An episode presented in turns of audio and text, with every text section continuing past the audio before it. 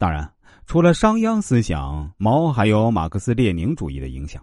这是马列和商鞅的结合，这是另一个话题啊。能建立起三个一、三个统一的，就是铁军了，是不是？所有的力量全部集中到战争这个点上，爆发出来了，是不是？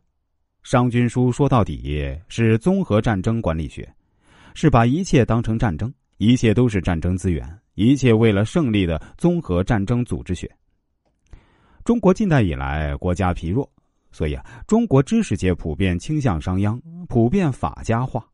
中国的政治家们也开始商鞅化，认为中国乃一盘散沙，所以被侵略，因此要把中国人打造成一支军队，把中国当成个军营，把中国人当成官兵。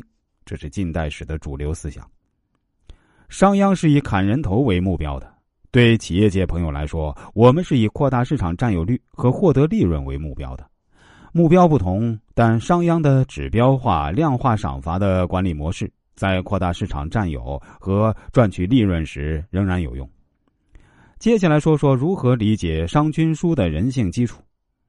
讲完这三个一，我们转入今天的第二个问题，就是如何理解商君书的人性基础问题。我们不要把商君书只当成一本书，如果只是一本书，把它扔了就完了。但事情没这么简单。我们要把商君书当成我们中国人的人性表现之一，你很难把人性的基因给扔了。商君书的密码就在中国人的基因记忆之中啊！这种记忆会牵引一些人去读商君书，利用商君书。其实啊，面对商君书是表面的，面对他人的人性，面对我们自己的人性，这才是本质的。商君书的思想和秦制帝国的形成。并非中国人独有。公元前九世纪到公元前七世纪，中东地区的亚述帝国也是以战争立国的国家，建立起了完备的战争法律及相关的协作战技术体系，大规模使用铁制兵器和骑兵，非常强大。从亚述军事帝国组织形态中，我们可以看到商君书的影子。但到公元前六百年前后呢，在中国春秋时期，亚述帝国境内四处反叛。亚述帝国崩溃。除此之外，西方的法西斯思想传统呢也源远流长，甚至还有比商鞅更邪恶的地方。比如，商鞅没有民族主义和种族主义思想，他的战争观是以国家为对象，不是以民族和种族为对象的。商鞅没有种族或民族灭绝的思想，但法西斯有。我一直觉得人性中有一种精神基因，在中国表现在商鞅法家身上。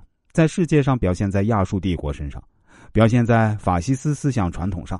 那这种基因的本质是什么？那就是法西斯思想的传统，也就是部落主义。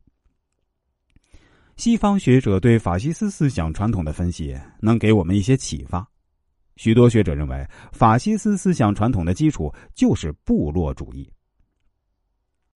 听到这里的时候啊。如果大家在人生中遇到什么困惑，想找我来帮您捋一捋，当然也是可以的。怎么找我呢？您可以添加一下我的 QQ 号：幺四七五三三六幺零零，这是一个十位数的 QQ 号，大家可以数一下是不是十位数呢？我再说一遍啊，号码是幺四七五三三六幺零零。